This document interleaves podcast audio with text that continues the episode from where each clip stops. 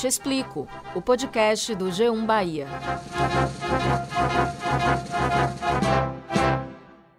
Olá, eu sou Danuta Rodrigues. Eu sou Valma Silva e esse é o Eu Te Explico, o podcast do G1 Bahia. Nasce o sol a 2 de julho.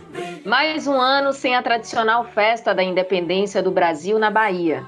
A data mais importante para o Estado, que inclusive é feriado regional, chega em 2021 com novos formatos de celebração, mas ainda muita história para contar. Pois é, Danuta. Apesar de Dom Pedro ter declarado a independência do Brasil em 7 de setembro de 1822, os portugueses ainda permaneceram na Bahia. O ano era 1823. O Brasil já havia sido declarado independente de Portugal desde setembro do ano anterior. Mas na Bahia, as tropas portuguesas ainda dominavam o território. Em meio a este cenário, surgem figuras importantes na luta pela liberdade. Foram muitos os personagens clássicos das batalhas que levaram os portugueses a deixarem o Brasil, Valma. Maria Quitéria, Lord Cochrane, Joana Angélica, General Labatu, Maria Filipa, assim como todo o povo negro, caboclos e grupos indígenas, principalmente da ilha de Taparica, que também foi palco importante da luta. São muitas as curiosidades que envolvem esse período histórico tão marcante e relevante para os baianos. Diversas batalhas resultaram na expulsão dos últimos portugueses em 1823. O povo brasileiro venceu a guerra, expulsou as tropas de Portugal do território baiano e a independência do Brasil finalmente foi conquistada. Em 2 de julho do ano seguinte, 1824, o povo decidiu refazer o caminho do Exército Libertador para celebrar a conquista. Eles saíram de Pirajá e seguiram pelas principais ruas da cidade até a Câmara Municipal, no Terreiro de Jesus. Nascia aí o tradicional cortejo do 2 de julho. Como foi o dia 3 de julho de 1823? Como foi o pós-guerra, o pós-independência do Brasil na Bahia? E é sobre isso que vamos tratar neste episódio. Para nos ajudar, convidamos dois historiadores baianos, Nayara Natividade e Matheus Ferreira. Seja muito bem-vindo, Matheus, ao nosso podcast Eu Te Explico. Então, quais são os personagens que você destaca como fundamentais para a independência do Brasil na Bahia? Eu gosto de personalidades mais anônimas, aquelas que não recebem tanto destaque, mas que, graças a esse processo de reformulação historiográfica, acabam sempre em evidência. Né? Maria Quitéria, por exemplo, é um personagem bem formidável. Né? A mulher que se veste de, de soldado, que compõe o batalhão dos periquitos, o batalhão fiel ao imperador, para lutar contra os portugueses. Essa figura é importante, mas eu trago ainda como figura ainda mais importante Maria Filipa, né? heroína nas batalhas de Aparica, mulher negra, liberta, que formou um exército independente de homens negros livres, alguns escravizados. A história aponta para uma colaboração, eles, elas ajudaram, né, aquele grupo ali ajudou a afundar cerca de 40 embarcações lusitanas. Essas personalidades são de extrema importância no que se refere à cara da Bahia, né? Tem muita coisa interessante, né? Muita curiosidade, muita coisa legal. Um garoto, ele foi condecorado com apenas 14 anos de idade. Inclusive os comandantes enaltecem a sua bravura. Ele é elogiado em documento oficial pelos comandantes brasileiros. Então é possível identificar aí uma participação até infantil nesse processo. Mais do que a luta pela luta, esse processo de emancipação, ele acaba envolvendo praticamente toda a população baiana, né? Outra coisa também que me chama a atenção, curiosidade sobre o processo de independência. Em 1849, o general Labatu, que já era marechal, ele participa do 2 de julho. E ele vem como herói de guerra, doente e extremamente pobre. Ele veio como herói, apesar de ser um mercenário, apesar de ser francês, ele era considerado sim um herói da independência, só que em péssimas condições, bem doente, bem idoso, bem, bem fragilizado. e na época foi uma forma de arrecadar fundos, assim como também homenageá-lo. Você mencionou Maria Filipa. Alguns historiadores duvidam que ela de fato existiu, atribuem as conquistas a um grupo e não a uma figura especificamente. O que é que você tem a falar sobre isso? Para você, Maria Filipa, de fato, viveu em Itaparica ou é uma figura representativa de um coletivo? Há dúvida, sim, em cima da, da existência real de Maria Filipa, mas eu sempre contextualizo da seguinte maneira: ela é a personificação da baianidade humilde. Seria a luta anônima de quem, de fato, a história tradicional, aquela corrente mais positivista dos grandes generais, dos grandes comandantes, é, acaba ignorando. Mateus, as batalhas que aconteceram aqui na Bahia são conhecidas por terem sido muito violentas, como a de Pirajá, por exemplo, é a mais famosa dentre as lutas que aconteceram no nosso território. E por falar na Batalha de Pirajá, tem um personagem muito conhecido dessa história, que é o corneteiro Luiz Lopes. Sim. E a história dele é permeada por curiosidades. Eu queria que você falasse se a história de Luiz Lopes é real ou é fake news. Olhe, seguindo a história mais, como é que eu posso dizer, coerente, científica, a exemplo da produção do professor Luiz Henrique de Tavares e outras referências sobre a história da Bahia, é um personagem extremamente é, fake news, né? O corneteiro Lopes, naquele contexto, seria praticamente impossível tamanha desobediência. Ali na região de Pirajá, levando em consideração também as outras frentes, é, a, força de, a força de resistência baiana contava com cerca de 10 mil homens.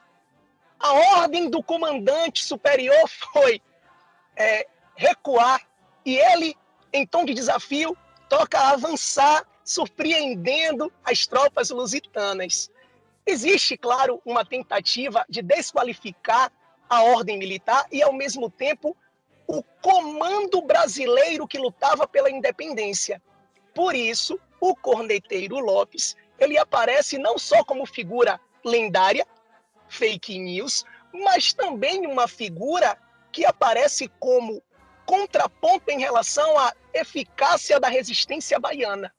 Olha só, fake news já bem antiga aí, né? Já, já figurando na história, né? Mas assim, Matheus, queria que você falasse também um pouco sobre a participação dos vaqueiros de Pedrão, né? Que sempre a, aparece como importante grupo que, que, que se uniu para também é, lutar contra os portugueses, né?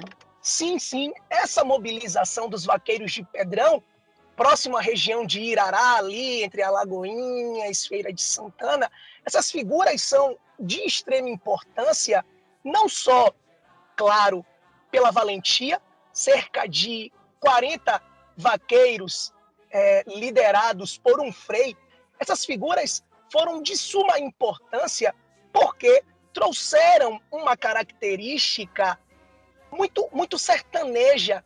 Eram vaqueiros né, todos eles vestidos a caráter, seguindo a cultura da sociedade de couro e que estavam lutando em prol da emancipação brasileira. É importante ressaltar que nessa conjuntura, as forças legalistas que lutaram na independência da Bahia, essas forças contaram com a participação de pessoas de outras regiões, como, por exemplo, Pernambuco, como, por exemplo, essas figuras que viviam no sertão, os vaqueiros, que, que, que traziam consigo códigos de conduta, posturas, é, práticas extremamente diferentes daquelas que existiam na capital. Por isso que eu dou muito valor aos vaqueiros de Pedrão, não só pela sua valentia, pelas vitórias em batalha, mas também por trazer uma característica própria sertaneja nordestina e que compõe né, essa grande coxa de retalhos que é a cultura baiana. Na minha opinião, a passagem dos Encourados de Pedrão é o momento mais bonito do desfile do 2 de julho. Só de pensar, só de lembrar, já bate aquela saudade. Esse ano não vamos ter o tradicional desfile, mas ano que vem, com fé em Deus, todo mundo vacinado, prestigiando essa festa bonita. Ainda tratando dos personagens que participaram das guerras pela independência do Brasil na Bahia, qual foi a participação do povo preto que aqui vivia? Existia a promessa de liberdade, mesmo isso não sendo uma, uma gratificação oficial. Se pegarmos as fontes da época, não existiam documentos é, legítimos, juridicamente falando, que estabeleciam essa, essa relação de troca. Ó, vá para a batalha e lute pela sua liberdade. Não. Muitos escravizados foram obrigados a compor o pelotão dos seus proprietários.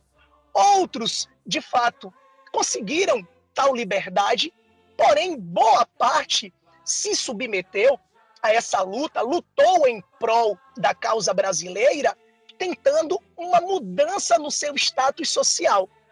Isso é interessante pra caramba, porque rola uma situação há cerca de 200 escravizados que saem do, dos engenhos do Saboeiro e da Mata Escura e vão lutar contra as tropas brasileiras em Pirajá. Tudo isso em troca de uma falsa promessa de liberdade.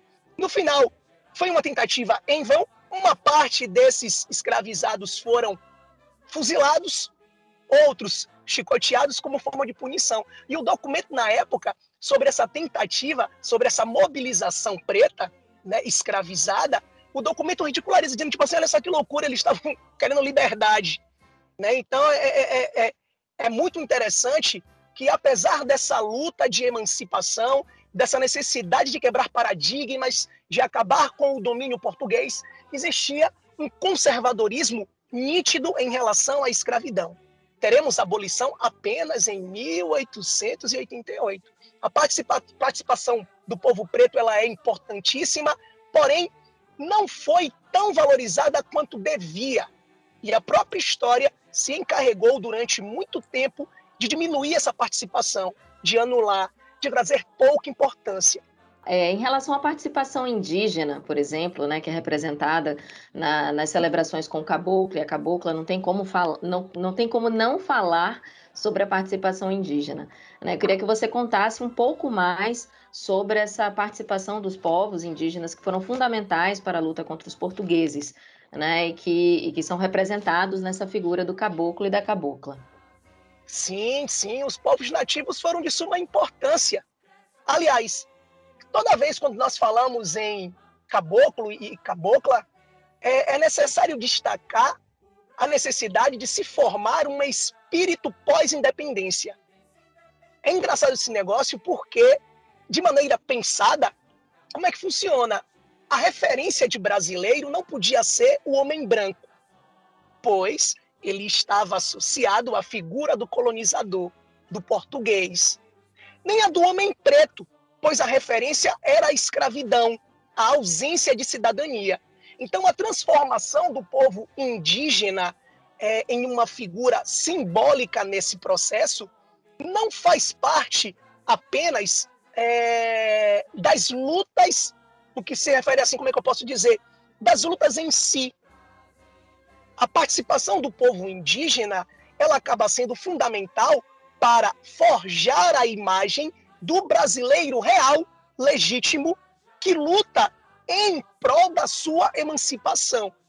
Por isso, o caboclo e a cabocla acabam se tornando figuras míticas dentro deste processo. E não é à toa que aqui na Bahia a gente fala que não adianta chorar ao pé do caboclo.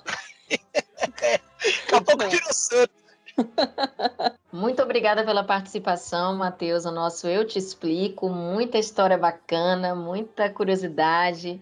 Enfim, é, o, a história da independência do Brasil na Bahia é bem interessante, bem rica mesmo, né? E muito obrigada pela participação aqui no nosso podcast. Eu que agradeço, viu? Muito obrigado mesmo.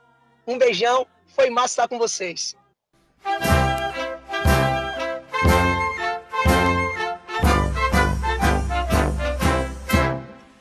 Agora a gente passa a bola para Nayara Natividade. Nayara, seja muito bem-vinda. Então, conta pra gente como é que foi o pós-guerra, quando finalmente os portugueses deixaram a Bahia, quase um ano após a declaração oficial da independência do Brasil. A Bahia saiu muito pobre, porque quando você sai de uma guerra, né, tudo que se tinha é, de, de financeiro, né, de, de dinheiro, custeava essa guerra. Então a Bahia vai sair muito pobre. Então, durante um longo período, ficou sem uma possibilidade de continuar seu comércio. É, muitas pessoas, durante esse processo da guerra, por exemplo, saíram de Salvador, foram embora para, para o Recôncavo, para a ilha de Taparica. Então, casas é, foram derrubadas, né? É, casarões foram derrubados. Então, a cidade estava muito destruída. Faltava comida, existia trabalhador, poderia existir o trabalhador, mas faltava trabalho. Então, até as pessoas que tinham recursos financeiros, elas acabaram indo embora também. Queria que você falasse um pouco, Nayara, também é, sobre a questão da recuperação da Bahia, né, no, no, no pós-guerra, como você disse mesmo, né, que ficou obviamente devastada por conta de uma guerra e tal, e, e com dificuldades com o comércio, de retomar comércio, enfim, como que se deu essa recuperação da Bahia e também se é conhecido o número de mortes que houve durante a luta pela independência do Brasil na Bahia. Essa recuperação ela vai ser dada de uma forma muito lenta, né? E gradual. Apesar de que, por exemplo, em 1824 já houve um desfile, né? É, em homenagem ao 2 de julho, mas foi um desfile assim muito fluido, né? Nada marcado. Foi algo de se pensar para a gente perceber como as camadas populares participaram, porque o desfile do 2 de julho, gente, ele só existe porque foi o povo que fez. Com relação aos números de mortos, é difícil eu dimensionar para vocês a quantidade. Eles contaram todos que morreram ou eles contaram apenas as pessoas brancas que morreram? Porque o exército, antes do 2 de julho, né, o exército antes da batalha da independência era formado por pessoas brancas. Ele vai ser formado por negros, indígenas, pardos. Quando o general Labatu chega aqui e fala: não, tem, a gente não tem essa quantidade de gente, temos que colocar essas pessoas. Então, esses números tão baixos, por exemplo, nos três primeiros dias da, da luta pela independência, eles disseram que morreram 300 pessoas, incluindo aí é, Joana Angélica. Aí na Batalha de Pirajá você acha números, vamos dizer, de 200 pessoas. E no último dia, 150. É possível? Só, só 150 pessoas morrerem no último dia de batalha? Nayara, a gente conversou também é, com o Matheus Ferreira, que também é historiador. A gente falou um pouco sobre a participação dos vaqueiros de Pedrão, dos povos negros, dos povos indígenas, né? E, e aí eu queria saber de você, assim, esses povos que lutaram né, é, na independência do Brasil, na Bahia, eles foram reconhecidos após a vitória, né? O que, é que aconteceu depois, assim? Essa classe popular não foi reconhecida. Acabou que acabou que sai no desfile, foram colocados no, no desfile, gente, em 1896. Eles nunca foram reconhecidos. O fato deles lutarem, o fato deles terem sido assim, o braço armado, né, terem participado do, dos exércitos, tanto do Exército Pacificador e do Exército é, Libertador, tinha muito a ver com as lutas que eles já travavam, que era uma luta por liberdade, né, dos escravizados, era uma luta de uma maior participação no poder que a classe popular queria. Então a classe popular viu, né, na luta pela independência da Bahia, né, a luta pela independência do Brasil na Bahia, uma forma de eles encontrarem um espaço de vamos entrar aqui, porque acho que por aqui a gente vai conseguir ter espaço, ter voz. Ainda há muita coisa para se descobrir e para contar, porque nós precisamos sim disseminar a importância do 2 de julho, já que é uma, um marco de levante popular aqui do nosso estado. É parte importante do que somos hoje enquanto povo, enquanto sociedade. Naira, muito bom ter você aqui no nosso podcast. Eu te explico, contando um pouquinho dessa história, da nossa história, da história da Bahia, do povo baiano, para o nosso público. Eu que agradeço, né, é por vocês terem dado esse respaldo. Para você que nos acompanhou até aqui, nosso muito obrigada. Até a próxima. Eu te explico. O podcast do G1 Bahia. Produção e apresentação: Danuta Rodrigues e Valma Silva. Edição: Márcio Souza. Coordenação: Danuta Rodrigues. Gerente de jornalismo: Ana Raquel Copete.